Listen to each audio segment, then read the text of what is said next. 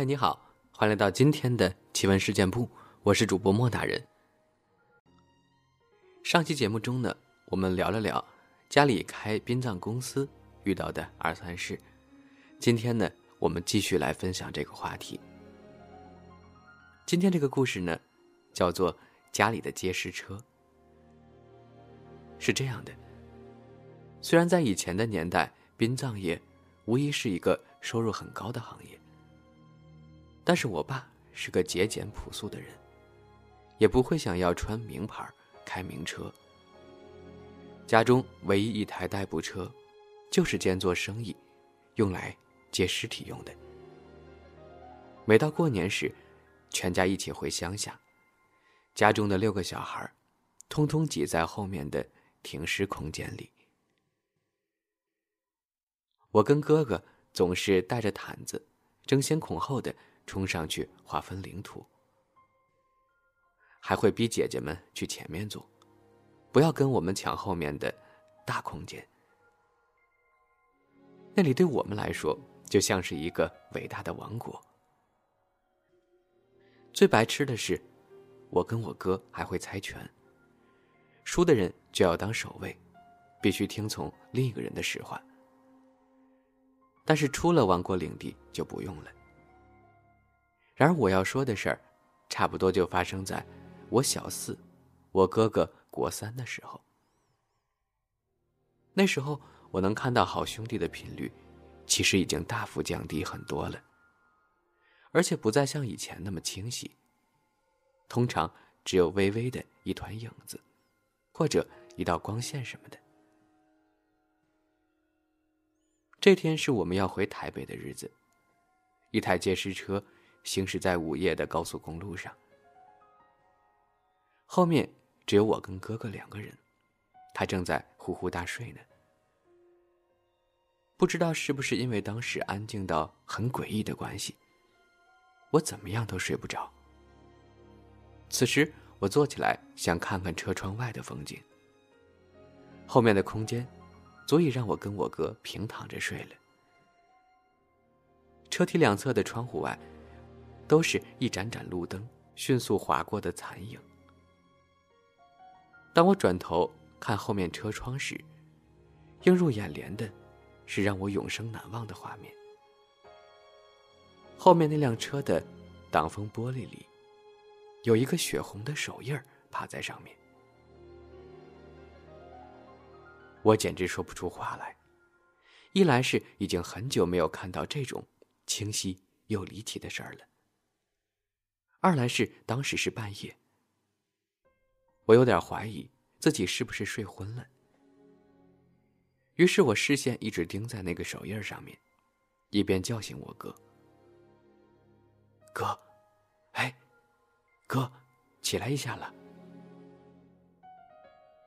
怎么了？”我哥当时的气质，就像没有加入八嘎囧的八嘎囧。你起来看一下了。我哥一脸不爽的坐了起来。我往手印的方向指过去，问他有没有看到那个。他只是说：“什么呀，没有东西啊。”然后又回去睡了。要不是我真的很惊吓，不然我一点都不想跟我哥哥说话的。当我闭上眼睛，深呼吸了一口气。重新往后车窗看时，手掌不见了。然而我一点都没有感到放松，因为我十分确定有看到东西。那么突兀的鲜红色，在昏暗的天色里格外明显。就在我环顾了车内四周，确认一切安好时，我又重新看向后车窗。我此生第一次体会到。什么叫做恐惧？虽然小时候看过各式各样的画面，但从来没有感受过这么具有侵略性的压迫感。那种感觉真的很恐怖，很像心脏被重重的劈了一击。眼前的这个东西充满恶意，又带有一点戏谑，我连放声大叫都做不到。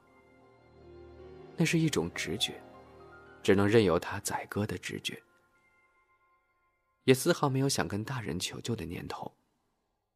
经验告诉我，当第三者出现时，他就会跑到别的地方。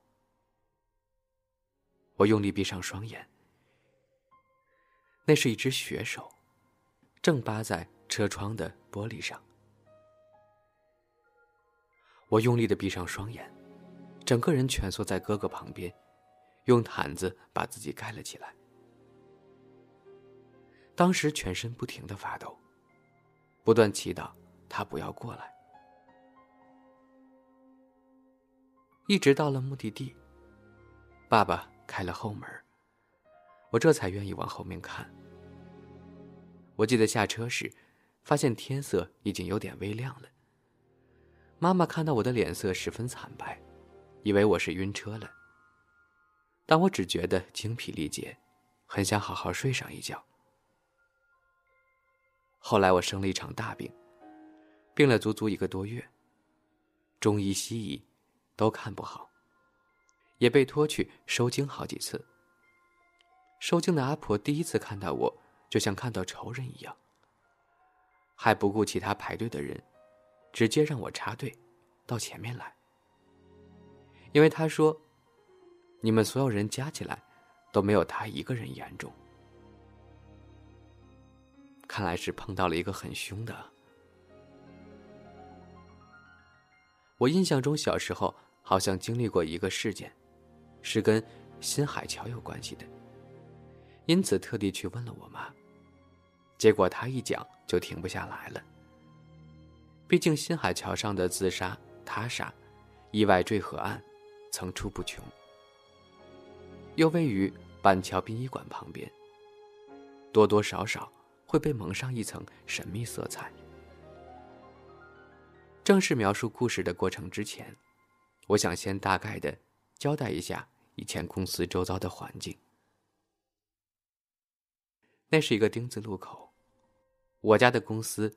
在马路这边，大叔的公司在马路对面，小叔的公司就在我们隔壁。他们都是跟着我爸一起做殡葬业的。大叔家有我二堂哥阿伟，二堂弟兔兔。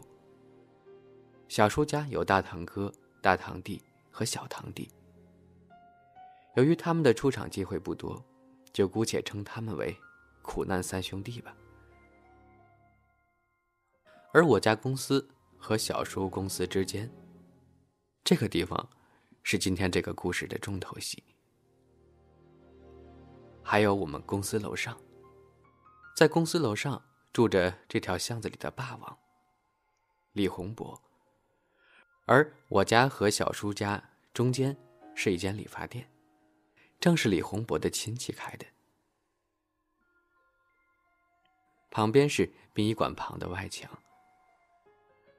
这则故事的惊奇点可能有点弱，但是我之所以想分享，是因为对那条巷子中的所有小孩子来说，李洪博的存在，本身就是这世上最巨大的惊奇。李洪博的年纪大我们这些小孩五六岁的样子。虽然我有两个堂哥，但他们都跟我一样，是八四年次，而最小的堂弟。也才小我四岁，所以我们的年纪是差不多的。在李洪博面前，注定是一群手无缚鸡之力的小屁孩唯一只有我哥跟他一样大，但我哥完全不是他的对手，天天替李洪博跑腿儿。而李洪博的外形其实不算粗勇，矮矮瘦瘦的，顶着一颗大光头，皮肤算是黝黑。但可怕的原因在于，这个大我们五岁的青少年，什么事儿都做得出来。偷窃、斗殴、蓄意纵火，在当时天真的年纪，这些行为对我们来说就像是重罪一样。不管是电影、小说，甚至是卡通里，最狠的人物往往不是最有力量的，而是相对瘦弱，却手段凶残的那一个。李伯宏给人的感觉就像那样。更具体点来说，他就是皮肤黑的弗丽莎。那时七龙珠在电视上还没演到西鲁那么后面，在我们心中，弗丽莎就是最顶级的反派了。况且他们又长得很像，所以我偷偷给他取了弗丽莎的外号，但从来不敢跟任何人提起。万一此事传入他的耳中，我的教育程度就只能永远停留在国民小学了。或许听到这儿，有人会疑惑：我干嘛一直连名带姓的叫他？给他一个简单的绰号，不是省事儿多了吗？我就得说起一段变态的渊源。李洪博很痛恨别人替他取外号，也痛恨别人只叫他洪博或者阿红、阿伯。他规定所有人只能连名带姓的叫他，因为他觉得这样很有威严。曾经有个住在别条巷子的少年来找他玩，由于他们的年纪差不多，那位少年自以为跟李洪博很麻吉。于是就冷不防的叫了声“红 A”。那个风云色变的气氛席卷之快，纵使明明是太阳蒸烈的午后，我相信所有小孩都能感受到一股风暴来临前的低气压，在这条巷子里流窜。在那次之后，再也没有人见过那位少年出现在巷子里了。不过凭良心讲，也许是因为所有小孩子，只有我是一个女生的关系。李洪博几乎不会找我的麻烦，顶多叫我替他传话给我哥而已。反而阿伟、兔兔，还有苦难三兄弟他们，都被李洪博整得蛮惨的。在他呼风唤雨的淫威之下，也没有人敢去告状。一来是大人也拿他没办法，二来是跟他对立的下场。就是被众人排挤，所以大伙顶多能闪则闪。好吧，我发现不知不觉在李洪博身上琢磨太多了。总之，他其实是一个很有胆识又很聪明的人。然而会变成这般问题人物，绝大部分是因为缺乏家庭教育。他们家住在我们公司正上方的五楼，妈妈从事保险业务。但时常外遇不回家。后来甚至直接离家出走，丢下李洪博和他哥哥，以及他爸爸三个人。一开始他爸爸有正当工作，也常下楼找我爸聊天也许是他妈妈的关系，后来他爸爸越来越丧志了，生活变得一团糟，收入不稳定，还酗酒。甚至直接把李洪博兄弟俩丢给理发店的亲戚照顾，导致他更容易监视我们的一举一动了。自己一个关在家里，也不太让人进去。有一天，我妈在公司里扫地时，突然听到身后“咚”的一声，接着看到地上散落了许多木屑，她觉得很是疑惑。出去扫干净以后。没有多久，跑去问隔壁的理发店。这才知道，原来是李洪博的爸爸，把他家祖先的神主牌位丢了下来。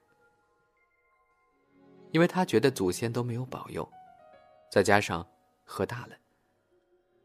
我妈听了觉得超扯，一直叫我爸有空去看看他，以免出事儿了。